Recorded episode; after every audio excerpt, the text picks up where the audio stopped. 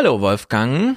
Hallo Stefan, wir stehen wieder vor dem Salon, müssen mhm. noch ganz kurz über Spotify sprechen und wir sind jetzt noch äh, aktueller dadurch, dass äh, bei Spotify ja ein Rekord zu vermelden ist. Ich weiß nicht, ob oh. du es mitbekommen hast. Nein. Taylor Swift. Ach doch, das habe ich gelesen, ja. Ein Album rausgebracht und ist in der Top 10 mit zehn Liedern vertreten. Das heißt, sie belegt alle Top 10 Plätze, die es gibt. Das ist ein Rekord. Das hat es so noch nie gegeben.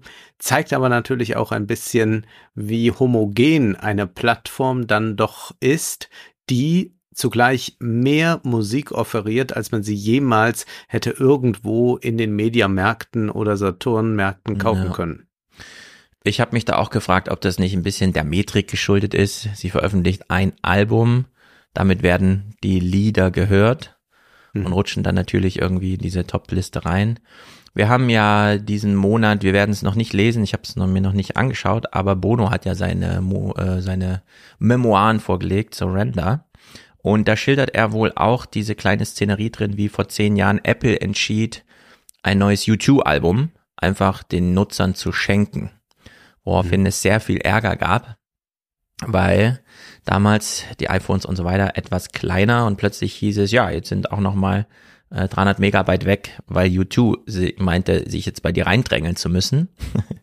mhm. Und diesen ganzen Ärger hat dann am Ende Bono jetzt wohl auf seine Kappe genommen. Äh, er hat damit Tim Cook ein bisschen geschützt. Es war Bonos Idee, die Leute so zu überfallen. Also irgendwas ist mit dieser Musik. Es geht drunter und drüber seit Jahren. Aber hörst du freiwillig U2? Aber hallo, ich bin ganz großer U2-Fan. Und als äh, ich jetzt im Taunus Endlich Wunderland ich mal einen. Ich habe, ich, da, für mich war das immer so wie Heino-Fans. Es muss sie geben, aber ich habe noch nie einen getroffen. Nein, äh, hier siehst du einen. Und äh, letztens war ich im Taunus Wunderland am Samstag. Da war eigentlich alles auf Halloween getrimmt, aber die Band, die da spielte, hat plötzlich, und es, wie es halt so ist, kleine Bühne und so, alles eigentlich total minimalistisch, aber plötzlich haben sie Where the Streets Have No Name gespielt und das fand ich natürlich toll und habe dann auch meine Große gleich verpflichtet, das hören wir uns jetzt hier an und sie haben es auch ganz gut gemacht, aber es passte äh, dadurch, dass es so gar nicht passte, wieder alles gut zusammen. das arme Kind. Nun, äh, lass uns über die Spotify-Zahlen sprechen. Am äh, 6. April ist Spotify 2018 ist Spotify an die Börse gegangen. Mhm. Da hat die Aktie dann 120 Euro gekostet. Jetzt dann im Februar 21 lag die Aktie bei 299 Euro. Und heute liegt die Aktie, also nicht heute, also diese Woche liegt mhm. nicht auf äh, die Stunde jetzt fest, liegt sie bei 82 Euro. Ja.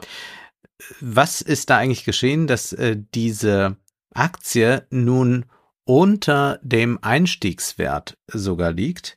Und zugleich hat Spotify verkündet im Earnings Call, 195 Millionen Nutzer hat man. Mhm. Man rechnet äh, damit, dass man äh, die äh, 200 Millionen Nutzer Marke noch im Laufe des Jahres knacken wird. Äh, es gibt einen Umsatzplus von 21 Prozent. Aber es gibt nur einen Gewinn von 22 Millionen. Also es ist viel weniger Gewinn als im letzten Jahr. Und letztes Jahr war man dann ein bisschen erfreut, dass wenigstens, ich glaube, 160, 166 Millionen Gewinn äh, entstanden sind. Eck hat dann gleich gesagt, also Daniel Eck hat dann gleich gesagt, ja, wir haben doch angekündigt, 22, das wird ja ein Investmentjahr. Deswegen mhm. kann es da jetzt noch gar keine großen Gewinne ja. geben. Aber es ist ja doch ganz deutlich, wie die Märkte darauf reagieren. Jetzt kann man sagen, die Börse äh, generell, äh, wo es um Tech-Aktien geht, aber auch überhaupt, äh, kracht ja immer weiter runter. Aber da muss man auch nochmal deutlich machen, Spotify underperformt auch den Index. Also der Index ist dann innerhalb des letzten Jahres um 46 Prozent gefallen und äh, Spotify dann um 65,5 Prozent. Ja. Das sind doch sehr deutliche Zahlen. Wir hören uns jetzt erstmal einen Clip an. Es gibt nämlich eine Serie bei Netflix, die heißt The Playlist und die erzählt vom Aufstieg von Spotify. Wir hören uns mal ganz kurz einen Auszug aus dem Trailer an. Ein total legaler Streaming-Anbieter. Ja. Das ist ja echt unglaublich. Egal welchen? Egal welchen. Die Künstler werden bezahlt, also Win-Win für alle Beteiligten. Sie wollen Musik. Das Spiel hat sich geändert. Sie der Meinung, dass die Größe Ihres Geschäftsmodells für Künstler ein Problem darstellt? Hm, da hat man aber Stimmung gemacht. Stellt das ein Problem dar? Also es ist eine kritische Auseinandersetzung mit Spotify. Es ist eine schlechte Serie aus Schweden. Ich kann nicht empfehlen, sie sich anzusehen.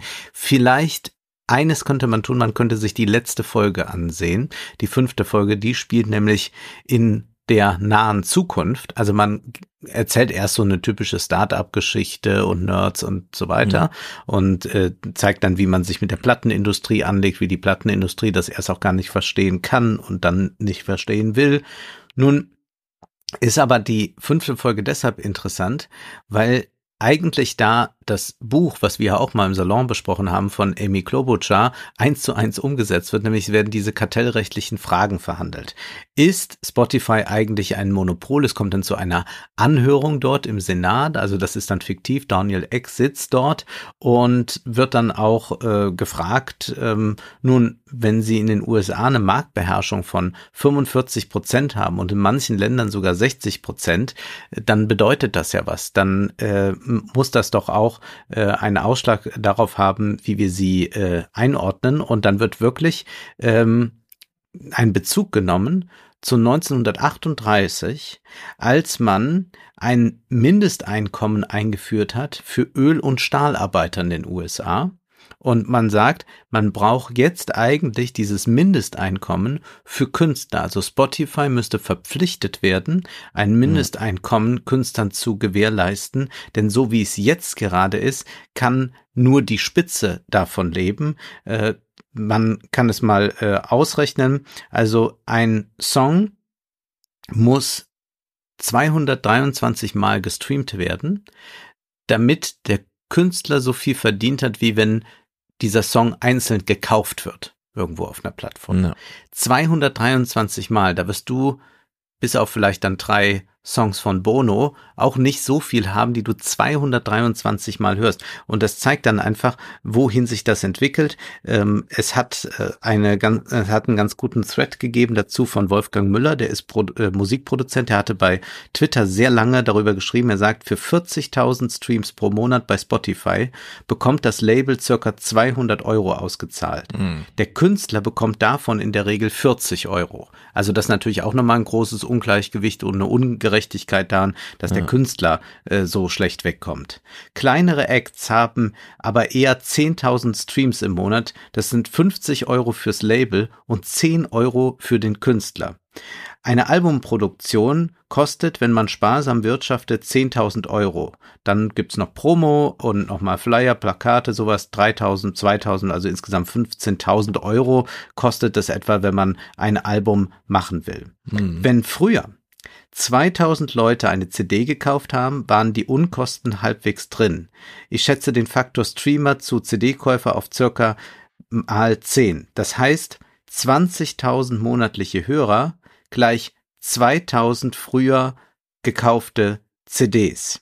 Das heißt, 20.000 Hörer machen circa 40.000 Streams aus. Das bedeutet, es dauert bei fantasievoll angenommenen kontinuierlichen Hörern circa sechs Jahre, bis sich das Album nur durch Streaming refinanziert hätte dann, da hat aber noch niemand gegessen, gewohnt, Steuern gezahlt und so weiter. Mhm. Und er geht das dann immer weiter durch. Also es ist eine große Ausbeutung, die da stattfindet. Und das ist etwas, was in dieser fünften Folge von The Playlist ähm, thematisiert wird, äh, anhand einer Künstlerin, die Daniel Eck noch von früher kennt und den die dann plötzlich äh, zu Protesten übergeht und äh, sich engagiert gegen Spotify und im Senat, hat man dann diese Amy Klobuchar-Debatte, wie muss man eigentlich diese Plattform Plattformen regulieren oder sie zwingen, dass überhaupt äh, die Künstler, die arbeiten, auch Geld verdienen. Ja. Und das finde ich äh, dann doch äh, ganz erstaunlich, dass das auf Netflix äh, zu erleben ist, auch wenn die Serie sonst nicht besonders gut gemacht ist. Ja, es ist vor allem erstaunlich, weil wir ja nachher in Metaverse ein Buch lesen, in dem es heißt, Apple hat die Streaming Wars in der Musik verloren und wir wissen gegen äh, Spotify zum Beispiel und nun hören wir ja. bei Spotify, wie es da drum bestellt ist, wenn der Gewinner sich um diejenigen kümmert, die eigentlich den Content da produzieren. Ist Aber schon erstaunlich. wer gewinnt denn eigentlich, habe ich mich gefragt. Also das finde ich wirklich hochinteressant. Und wir hören jetzt mal einen kurzen Clip aus dem Doppelgänger-Podcast, äh, wo ähm, Pip Klöckner das ein bisschen einordnet mit Philipp Glückler. Dass diese Firma halt weniger wert ist als zum IPO vor über vier Jahren. Wenn du dir überlegst, was sie seitdem alles gemacht haben, im Podcast-Markt und, und generell Expansion und alles, 19 Milliarden ist für eigentlich der weltweite Musikmarkt oder Hälfte des weltweiten Musikmarkts schon ein Schnäppchen, oder? Das ist wirklich eine ganz interessante Jahren, ne? Aussage. Ne? Also man hat jetzt, was, was Spotify dann wert ist. Klar, es gibt die Musikrechte und an denen wird auch verdient, auch durch die ganzen anderen mhm. ähm, Seiten, auf denen es das gibt. Also wir haben ja diese TikTok-Challenges und plötzlich ist irgendein altes Lied von Frank Farian in 80 Ländern wieder in den Streaming-Charts. Also mit, den, äh, mit der Backlist wird ja sehr gut Geld verdient. Aber es ist doch erstaunlich, dass ähm, Spotify ja unglaublich viel gemacht hat und Trotzdem ist der Wert des Unternehmens nicht gestiegen und da sind wir auch schon wieder bei dieser Frage, wer erwirtschaftet eigentlich den Wert? Also die Arbeiter, also da diesen Bezug zu machen von, von der Serie The Playlist ist schon mal sehr gut zu sagen, ja, Stahlarbeiter und Musiker, die kann man jetzt mal so zusammendenken. Also der Wert wird ja nicht produziert dadurch, dass man einfach eine tolle Software geschrieben hat, sondern mhm. die Content Creator, äh, die schaffen eigentlich den Wert. Und jetzt hat man diesen Punkt, dass Spotify Musik uns allen ganz günstig zur Verfügung stellt, äh, ohne Ende. Wir haben dadurch natürlich auch äh, eine Musik, die passförmig gemacht wird für die Plattform. Das heißt, ähm, wenn man äh, jetzt mal schaut, was ist so in den Charts, es sind meistens Lieder, die unter drei Minuten sind. Ja. Äh, man will, will nämlich eigentlich nur noch so zwei Minuten zehn äh, Lieder haben, weil die besonders häufig wieder und wieder gehört werden. Und das bedeutet auch, äh, dass die klassische Musik es natürlich besonders schwer hatte auf äh, Spotify, denn wenn sie dort gehört wird, dann wird sie ja pro Stream bezahlt. Das ja. heißt, das ist das, ob du jetzt 100 Mal Bono hörst, in der Zeit höre ich dann einmal eine Symphonie von Bruckner und das, das kommt auf selber raus. Also es ist äh, sehr dramatisch eigentlich, genau. wie sich das entwickelt. Man könnte ja umstellen auf Zeit. Ansonsten messen sie ja auch mit Zeit, ne? Die mhm. Views und so bei YouTube oder auch bei Spotify. Das äh, läuft ja alles mit so und so viele Sekunden angespielt und dann wird einmal hochgezählt. Ich habe jetzt gerade noch mal geguckt. Ich führe ja seit 2007 meine eigene Musik-Hörgeschichte äh, über Last mhm. FM, ein Dienst damals. 233, hast du gesagt, ne? 232 ja. Streams also ich komme bei 64 Liedern auf 233 oder mehr Streams, mhm. die ich so oft gehört habe. Da das kannst heißt, du mal sehen, wie spitz diese Spitze ist. Ne? Genau, es ist in 15, 16, 17 Jahren überhaupt nur äh, so 65 Lieder, die es geschafft haben, auf ich kaufe jetzt mal äh, das Ding zu hören. Ne? Mhm. Ja. Und dann in der Spitze, also es klingt zwar irgendwie viel, aber Fields of Gold von Sting 908 Mal. Also ich mhm. habe es quasi dreimal gekauft. Ja. Wenn ich überlege, was mir das Lied bedeutet, ne, und das, das Ding jetzt von mir quasi gerade mal drei Käufe dafür gekriegt hat, mhm. das ist schon erstaunlich, äh, dass man da gar keinen anderen Modus gefunden hat in dieser Art der Präsenz im eigenen Leben und auch der Wertschätzung. Da mhm. irgendwie so, äh, das Ding kommt halt noch aus der Zeit, wo man viel Geld verdienen konnte, damals. Ja. Müsste man mal echt vergleichen, so dieses äh, 40 Jahre Musikgeschichte wie sich das so verhält im ja. damals und heute. Das Ding wird es wahrscheinlich sogar gut äh, besser laufen durch ähm, Spotify, weil man sonst ja immer mal ein Best-of-Album vielleicht gekauft hat oder sowas. Also bei mhm. dem ist es ja nicht so stark jetzt, welches neue Album kommt raus. Das gibt es ja. zwar auch und dann kaufen die Fans das, aber es ist bei Sting natürlich auch, äh, haben wir da einen Künstler, der eine unglaublich lange Backlist hat. Und wenn das jetzt so dauerhaft präsent ist und kann auch schnell mal entdeckt werden, für den ist das äh, wahrscheinlich sogar ganz gut, dass man so eine ja. Verfügbarkeit seiner Songs hat und der kommt dann wahrscheinlich bei vielen Leuten auf 900 Aufrufe pro, so pro Song. Ähm, jetzt haben wir über die Künstler gesprochen und das ist ja auch ein altes Klagelied. Das Verrückte aber nun am Kapitalismus ist, dass ja momentan niemand verdient Außer man äh, kann sagen, äh, die Verbraucher haben was davon. Also noch nie ja. war so viel Musik so günstig verfügbar.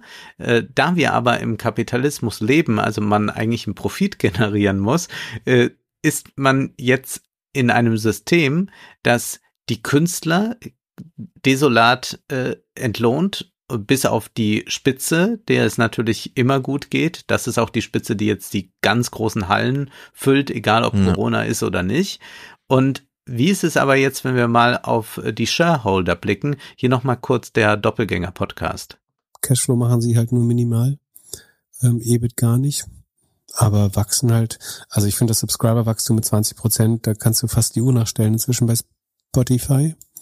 Ähm, da siehst also den Netflix-Effekt, dass hier irgendwie es äh, nicht mehr neue Subscriber gibt, das siehst du überhaupt nicht. Die, die Ad-Supported Maus, also nicht die Premium, die wachsen sogar mit 24 Prozent. Premium ein bisschen langsamer, insgesamt 20 Prozent. Ist halt schwer zu pricen, weil du nie weißt, wann 18 Milliarden klingt billig für die Hälfte des weltweiten Musikmarkts. Das Problem ist, du weißt halt nie, ob, also das fühlt sich so an, als weißt du nicht, ob das Modell irgendwann mal Geld verdienen wird.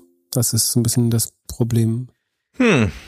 Wird es irgendwann mal profitabel? Also ähm, Ad-Mouse-User, äh, also das sind die, die ähm, ähm, Monthly Active User, die ähm, nicht ein Bezahlabo haben, sondern die sich dann Werbung dazu spielen lassen. Also da haben die noch sogar ein größeres Wachstum.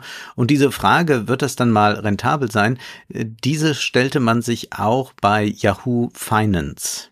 Welcome back. Shares of Spotify down about 6% after the company posted wider than expected losses for the third quarter. It did top revenue and subscriber growth expectations as the streaming giant reported 456 million monthly active users for the quarter. That's a 20% increase year over year. Yahoo Finance's Alexander Canal joined us now to break down those numbers. Ali, what stands out to you from the Spotify quarter? Well, Spotify, it seems to be the same story quarter after quarter, right? Margins are disappointing, but hey, we're going to keep spending and hope for the best. And that was the case this quarter as well. Spotify saying that its investments in projects and experience, as well as the product, have helped maintain significant user growth, but that's also been a big drag on margins. Also, das ist wirklich verrückt, wenn ich auf mein Leben blicke, auf meinen Alltag. Ja. Ich verbringe viel Zeit auf Twitter und noch mehr Zeit mit Spotify. Mhm. Und das Einzige, was ich von diesen beiden Unternehmen höre seit Jahren, ist, dass sie das nicht monetarisiert bekommen. Ja. Und so langsam denke ich mir, okay, mir egal. Dann stellen wir bitte das ganze Wirtschaftssystem einmal so um, dass es äh, trotzdem weiterhin so funktioniert, bitte, ja. Weil immer diese Bedrohungslage die ganze Zeit, jetzt kauft Elon Musk Twitter und Spotify kommt auch schon wieder unter die Räder und so. Das ist ja, naja, das ist ja auch Druck. Man müsste also solange man natürlich in dieser Eigentumsordnung bleibt, in der wir sind, ja. äh, mit Urheberrechten, mit äh, dieser Kapitalkonzentration, dass Daniel Eck dann äh, die Hälfte des Musikmarkts dominiert, kommt man natürlich nicht dahin, dass man vielleicht sich tatsächlich den Gedanken macht, also die Technik ermöglicht es jetzt, etwas zu reproduzieren, ohne dass es hohe Grenzkosten hat, ja. Äh, fast null Grenzkosten.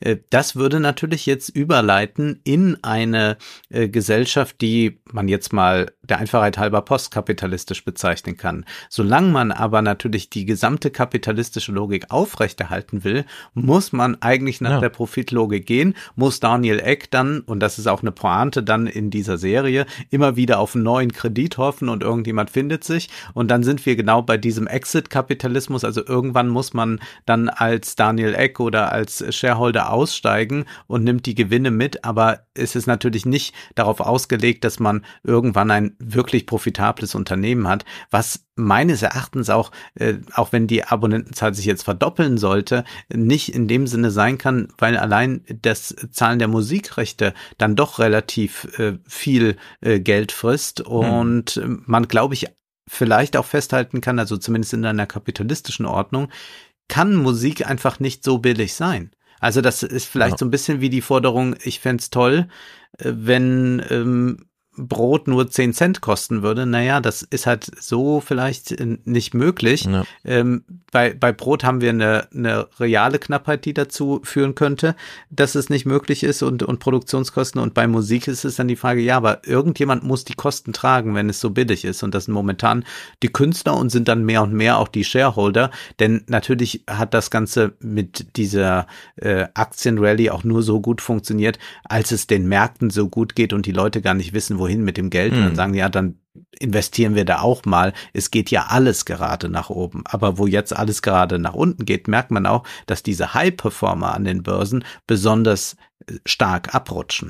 Ja, es ist wirklich erstaunlich, wenn man überlegt, das Spotify-Abo, was wir hier haben für die ganze Familie, inklusive drei Kinder, die alle ihre eigenen Hörspielbibliotheken und so weiter geschaffen haben, ist natürlich nicht nur ein Zehntel eines Opernbesuchs wert ja. pro Monat. Ist ja. ja völlig Quatsch. Ja. Äh, trotzdem, ja, man kann nicht mehr verlangen, weil die Leute nicht bereit werden, das zu zahlen. Auf also du würdest Seite, jetzt wahrscheinlich nicht für 90 Euro das Abo abschließen. Genau, ich würde äh, ich bin mir ehrlich gesagt nicht so sicher, ob es am Ende nicht doch diesen Wert hat, wenn man mal ernsthaft drüber nachdenkt, weil ähm, man spart sich ja doch viel Zeit, wenn man den Kindern zeigt, wie es geht und die dann sich selber durch ihre Bibliotheken wühlen. Es ist halt nicht mehr dieses, ich mag so sehr die Haptik und möchte ein Bücherregal, äh, ich gehe ja, geh an so eine Sammlung und suche mir dann mein Benjamin Blümchen raus, sondern nee, die scrollen halt dadurch. Wir werden ja nachher über dieses, ähm, es gibt die neue Generation, die es wirklich nicht mehr haptisch braucht und so weiter reden. Mhm. Und äh, am Ende müsste man über diesen Preisfindungsmechanismus doch nochmal genau nachschauen. Klar, jetzt gerade kostet Spotify so viel, wie diejenigen, die ganz wenig bezahlen wollen, bezahlen wollen und damit ist dieser Preis auch für alle anderen so niedrig festgelegt. Ja. Ich könnte mir aber vorstellen, dass es einige gibt, denen man sagt, sorry, für dich steht, äh, stünde Spotify nur noch zur Verfügung, wenn du 80 Euro zahlst im Monat.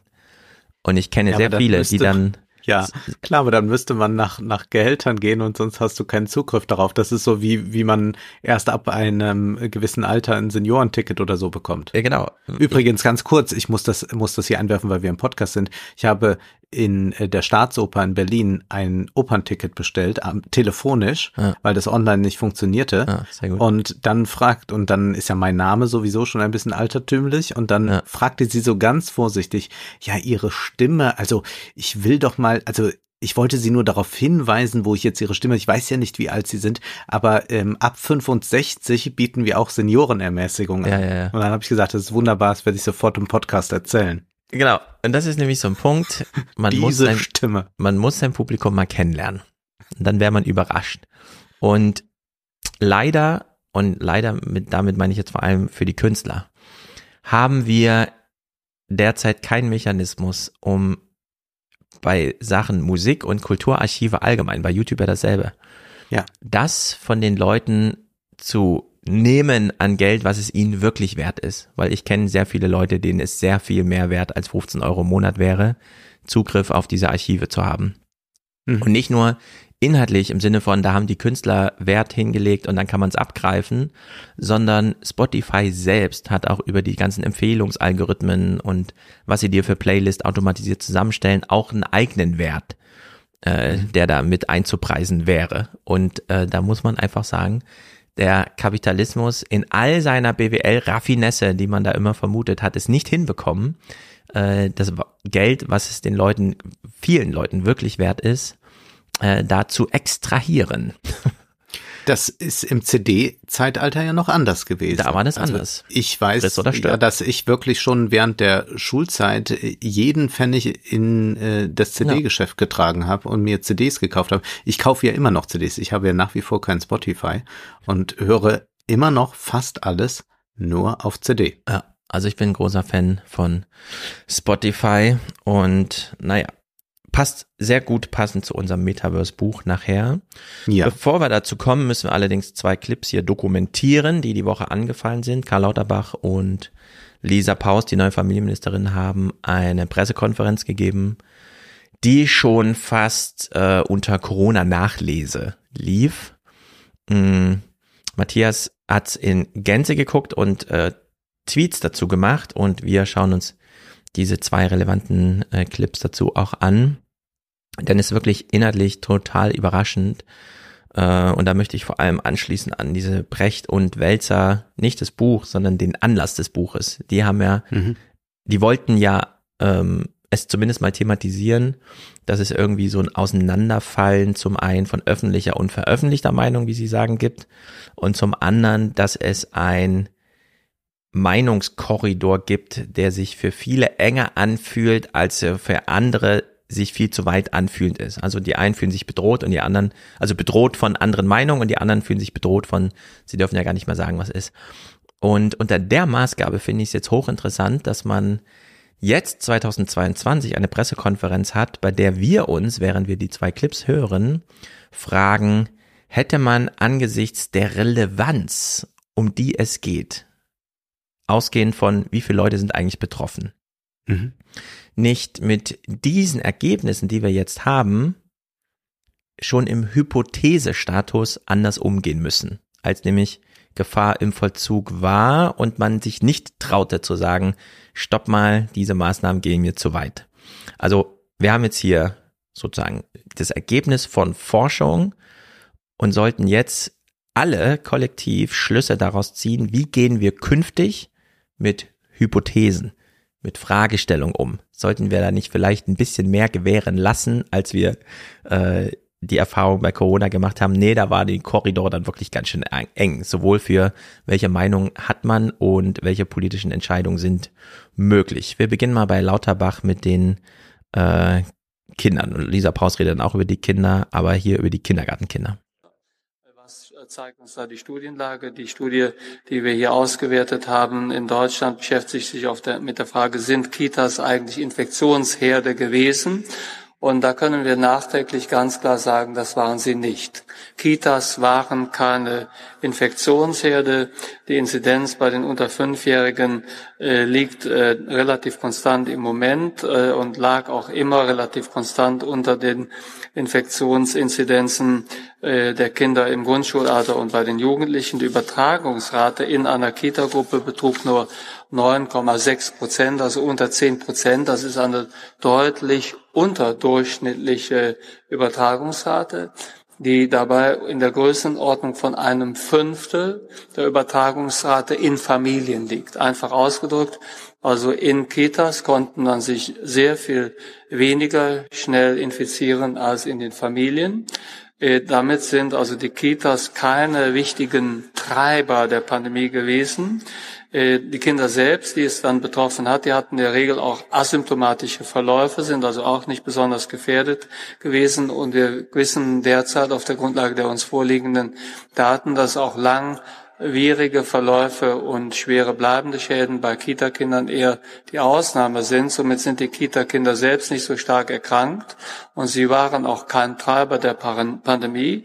Somit muss man sagen, nach dem Wissen von heute kommt man klar zu der Erkenntnis, dass die Kita-Schließungen zu Beginn der Pandemie nicht nötig gewesen wären. Sie waren also unnötig aus dem, aus der Sicht der, also Wissenschaft von heute.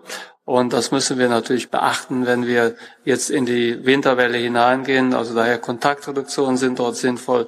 Das Bilden von kleinen Gruppen, Masken bei Erwachsenen, auch das Lüften, alles wichtig.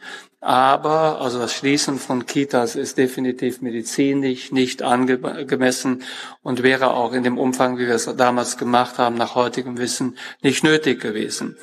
Ähm, ich komme aus das heißt Als die CDU-Politikerin Prien ja darauf mh. hinwies, äh, dass das für äh, Kinder äh, das Virus zu bekommen äh, in der Regel nicht bedeutet äh, schwere Verläufe, das sind wirkliche Ausnahmen. Da ist sie ja von allen Seiten attackiert worden und mhm. wie sie denn so unsensibel sein können. Äh, jetzt bekommen wir es hier vom Gesundheitsminister gesagt. Äh, wir bekommen hier mitgeteilt, dass ein gesellschaftlicher massiver Einschnitt im Nachhinein äh, nicht nötig gewesen wäre. Und das bedeutet natürlich das, was du eben gesagt hast, müsste man dann nicht, wenn man das jetzt hier schwarz auf weiß hat, und wir können ja nicht immer nur anfangen, retrospektiv sagen, jetzt war es doch anders, sollte man dann nicht wenigstens den Raum für Hypothese öffnen. Denn äh, de facto ist es ja so, dass man ja sonst immer äh, im, im Nachhinein, also das äh, es, es funktioniert ja nicht, äh, diese Argumentation, wenn gesagt wird, ja, jetzt im Nachhinein sind wir klüger. Ja, ja aber äh, man kann aber auch nicht äh, sagen, genau, und deswegen machen wir es am Anfang immer äh, richtig, weil wir erst im Nachhinein klüger sein können. Also das, das ist ja einfach eine, eine, eine irrwitzige Logik, die da dran hängt. Genau. Und deswegen hätte man von Anfang an äh, diese Fragen auch stärker zulassen müssen und hätte auch nicht in einer solchen Weise dann über zum Beispiel einige Virologen sprechen äh, dürfen, die solche Maßnahmen ja in Zweifel gezogen haben, äh, wo dann sich äh, ein Markus Lanz von Jan Böhmermann anhören muss, äh, dass äh, er eine False Balance und alles reinbringt. Äh, ich, auch wenn ich dran denke, denke, der letzte äh, elfte äh, elfte, wie das bei bei Twitter rezipiert mhm. wurde. Und jetzt sind wir in der äh, selben Situation und äh, Jan Böhmermann macht eine Stadiontournee und man fragt sich ja, ist, ist, ist jetzt Hila und Allah irgendwie anders oder was? Ja, genau. Das zum einen, diese Verlogenheit und so weiter. Aber ich äh, will es nur dabei belassen, hier zu sagen, mh, hm, wir müssen, auch wenn es schwer fällt, hier den wissenschaftlichen Prinzipien wirklich genügen, wozu gehört, diesen Zweifel, die Arbeitshypothese auch gewähren zu lassen. Denn wir hatten ja Forschung damals. Es gab ja von Christian Drosten selbst äh, diese Viruslastforschung bei Kindern, wo er dargestellt hat, ja, das ist wirklich signifikant niedriger. Äh, und damals war schon klar, also der R-Wert bei Kindergartenkindern liegt unter, weit unter eins was bedeutet keine epidemische Gefahr, kein exponentielles Wachstum und so weiter. Es gibt dann Fälle, die trocknen wieder aus äh, und darüber hinaus äh, muss man mh, diesen Zweifel äh, da wirklich zulassen. Und man sollte sich wirklich nochmal erinnern, wie hat man sich 2020 gefühlt, wie krass war die Aufregung, wie vehement waren die politischen Forderungen. Und gerade in diesen Momenten muss man dann die Hypothese wieder gewähren gelassen, weil sie kann auch wahr sein. Es ist ein bisschen wie äh, Brecht und Welzer haben es ja selber in ihrem Buch drin geschrieben. John F. Kennedy kriegt im Weißen Haus die Ansage von allen seinen Militärs, der Angriff Russlands, äh, der Sowjetunion steht unmittelbar bevor. Wir müssen zurückschießen. Und also mit Atomwaffen. Und dann hat er gesagt, hm, ja, äh, lassen wir mal den Zweifel gewähren. Und aus dieser Erfahrung, Schweinebucht, Kuba und so weiter, hat er dann gesagt, bei mir am politischen Kabinettstisch sitzt immer jemand, der nur die eine Aufgabe hat, Widerspruch zu üben. Die ganze Zeit. Und das scheint. Bei dem NASA-Programmdirektor, äh, der ja das auch sagte, der genau, zu Buch. Genau. Und es ist, es scheint die wichtigste politische Idee des 20. Jahrhunderts gewesen zu sein, dass John F. Kennedy gesagt hat, im Kalten Krieg, der immer so drohte, heiß zu werden, hole ich mir den Widerspruch direkt an meinen Kabinettstisch, ansonsten geht das hier schief. Und so sollten alle, also ich finde, wir können jetzt diesen Lauterbach-Clip so hören und sagen, oh stimmt, das, die wissenschaftlichen Prinzipien sind eigentlich andere als wie wir dachten 2020, als wir das einfach durchgeprügelt haben. Und jetzt ist ja die Frage 2022, was lernen wir jetzt daraus? Denn, und das ist eben so, Geschichte wurde geschrieben, der Schaden ist ja angerichtet. Und jetzt sollten wir uns mit genau der gleichen medizinischen, laienhaften oder professionellen äh, Vehemenz, mit der wir 2020 und 2021 äh, durchgemacht haben, auch zu diesem Problem hier stellen, das Lisa Paus, die neue Familienministerin, uns vorstellt. Genau, wir wissen aber trotzdem, dass äh, gerade Kinder und Jugendliche erheblich gelitten haben unter der Pandemie, wie wir festgestellt haben, nicht unter der Infektion selber, aber eben an den Folgen der Eindämmungsmaßnahmen. Besonders hart hat es die getroffen, die es bereits vor der Pandemie schwer hatten. Ich möchte mal drei Beispiele nennen. Drei von zehn SchülerInnen erleben ihren Gesundheitszustand schlechter als vor der Pandemie. Bei den, bei den sozial Benachteiligten sind es vier von zehn. Bei der Hälfte aller SchülerInnen hat sich das psychische Wohlbefinden verschlechtert. Bei den sozial Benachteiligten sind es sogar zwei Drittel der Kinder und Jugendlichen. 40 Prozent mehr Kinder und Jugendliche kamen 2021 wegen einer Essstörung ins Krankenhaus als noch 2019. Und deshalb muss jetzt das Kindeswohl bei der Bekämpfung der Pandemie im Vordergrund stehen. Und damit bekräftige ich auch mit Nachdruck eine zentrale Forderung des Corona-Expertinnenrats. So, Gott sei Dank sind die unter 30-Jährigen gut durch die Corona-Pandemie gekommen. Das Virus hat sie nicht so angegriffen wie vorher befürchtet. Aber jetzt äh, liegt das nächste medizinische Problem auf dem Tisch und das ja. muss jetzt mit der gleichen Vehemenz behandelt werden wie vorher das ja, Coronavirus. Ja, vielleicht mal richtig diesmal. Und ich würde ja auch noch den, den Bezug nehmen zu, ähm, wir wissen es jetzt besser und jeder, der auch nur Zweifel sät, ähm, ist ein Defetist. Ich bringe im Salon einen Text mit, wo man so ein, ich habe mich erst äh, gescheut, ihn auszuwählen, aber ich bringe ihn doch mit, indem mal so ein ähm, Nuklearkriegsszenario durchgespielt wird ähm, und wie leicht das dann sich so verselbstständigen kann. Und da ist halt das große Problem, dass man am Ende nicht äh, sagen kann, ja, wir haben jetzt nochmal alles ausgewertet mhm. und das war leider ein Fehler. Äh, das machen wir das nächste Mal wieder anders äh, bei, beim nächsten Nuklearkrieg. Sehr gut. Aber es ist, ja, es ist einfach, es ist für mich, also ich finde, auch jetzt, ich meine, das ist ähm, rezipiert worden in den ja. Medien, aber wenn man bedenkt, mit welcher Vehemenz und Omnipräsenz jede einzelne Corona-Maßnahme, die eingeführt wurde von der Ministerpräsidentenkonferenz und so weiter, in den Nachrichten, in den Talkshows, in den Sondersendungen bekakelt wurde.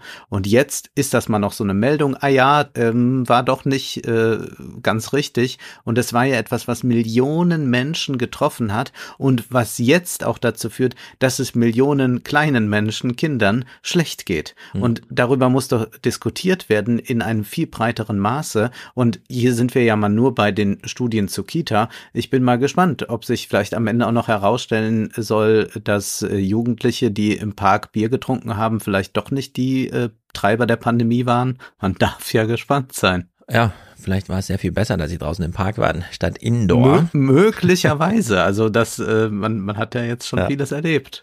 Genau. Also zwei Aufträge. Erstens der Wissenschaft noch etwas treuer bleiben und zweitens die Probleme, die dann da sind, auch wirklich behandeln und ja, ich sehe gerade keine großen Anstrengungen, diese von dieser Pause gerade genannten Themen irgendwie. Ich sehe jedenfalls keinen Spezialpodcast irgendwo, der Millionen Abrufe nee. hat oder sowas. Oder sonstige Bemühungen. Naja, dein Text zu den Atomwaffen werde ich komplettieren mit der Seite 2 der aktuellen Zeit, wo man nochmal mhm. einen Überblick verschafft, wer verhandelt eigentlich gerade über was. Redet man ja. überhaupt noch bei der Ukraine-Russland-Thematik miteinander? Die Antwort ist ja, aber nicht sehr viel. Ansonsten, wir lesen das große Metaverse-Buch. Ja. Was es auf jeden Fall hält als Versprechen ist, dass wir einen echten Überblick über das ganze Metaverse und seine Ökonomie bekommen. Plus ja, ein bisschen kulturelles Fundament und so. Ja, es ist wirklich erstaunlich, was sich alles auch schon so tut und man gar nicht so ja. weiß. Also was, was die ganze Zeit gebaut wird in den virtuellen Welten. Genau, und also falls ihr Roblox nur kennt, weil ihr schon mal Wolfgang über Roblox habt reden hören, dann müsst ihr Metaverse die Ja, hier ist das so dominant. Also das ja. war mir auch damals nicht klar, wie wichtig das jetzt für jemanden wie Matthew Ball ist. Ja, genau. Also es ist äh, ein gutes Buch Darüber hinaus, nur kurz angeteasert, ähm, wir, äh, Kevin Roos hat über den aktuellen Stand der künstlichen Intelligenz geschrieben in der New York Times. Wir kennen ihn ja als Autor, wir haben ja sein Buch über die mhm. neue Arbeit äh, gelesen, auch wenn er sich da nicht ganz so viel Mühe gegeben hat. Und wir komplettieren das mal mit einer ähm, Kunstausstellung, 130 Jahre Tradition. Und dann schlich sich jemand ein, der einfach ein von äh, künstliche Intelligenz unterstützte Kreation mitbrachte und zack, gleich mal gewonnen hat. also solche äh, kleinen Sachen. Dann äh, die BBC kümmert sich ganz hervorragend um die Frage, warum sollten wir mit Fremden reden auf der Straße? Mhm. Und was hat es uns ausgetrieben, dass wir das machen? Dann, äh, ja, redet jemand mit Putin oder mit wem redet Putin eigentlich? Und äh, zum Abschluss werde ich dann kurz was zu Michel Friedmanns Buch sagen, Fremd, ich traue mich ja nicht ganz über solche grandiosen Arbeiten Urteile zu sprechen, aber wir werden uns nachher eins zutrauen. Ich werde, wie gesagt, diesen Text vorstellen zu einem möglichen Szenario eines nuklearen Krieges. Dann, wie versprochen, Hannelore Bublitz, die verborgenen Codes der Erben. Äh, es geht also um das soziale Kapital, das vererbt wird, eine Bourdieu-Relektüre würde ich es nennen. Dann ein Essay zu China. Wie funktioniert das eigentlich da in dieser Bürokratie? Wie ist das Selbstverständnis von einem Experten, Helwig Schmidt-Glinzer? Und dieser Essay trägt den Titel Der Edle und der Ochse, ist bei Mattes und Salz erschienen. Dann ein Text, ein bisschen provokant. Viele, äh, die wir nicht mögen, haben sich bei Twitter schon darüber aufgeregt. Deswegen habe ich ihn gleich mal mitgebracht von Nathalie Weidenfeld äh, in der Süddeutschen Zeitung überschrieben mit dem Titel Sesselgeneräle in Hitze. Woher rührt die Faszination, die von der Gewalt des Krieges auf Intellektuelle und deren Milieus ausgeht? Sehr gut. Äh, äh sehr amüsant. Und dann äh, etwas zum Thema Mathematisierung des Sports und der Kultur. Breitensport oder Spitzensport? Äh, Spitzensport. Ah, ja. Alles wird mathematisch durchgerechnet. Also du bewegst dich ja noch im freien Spiel, ja. äh, wenn du unterwegs bist, aber alles wird da mathematisch durchgerechnet und nichts mit dem Zufall wird überlassen und das führt uns quasi vom Baseballspiel am Ende auch wieder hin zur Spotify Playlist. Sehr gut. Dann verabschieden wir uns hier, sehen alle Salonisten im Salon. Wir müssen, glaube ich, nicht nochmal betonen, wie man in den Salon kommt, sonst wiederholen wir uns zu sehr. Aber man kann ganz einfach auch mal auf neue20er.de gehen genau. und dort findet man die entsprechenden äh, Buttons ja. über Patreon oder was wir präferieren, weil man dort auch das ganze Archiv hat und äh, Timecodes ähm, Steady. Ja. Und es ist aber auch möglich, das direkt über Spotify zu machen oder direkt über Apple.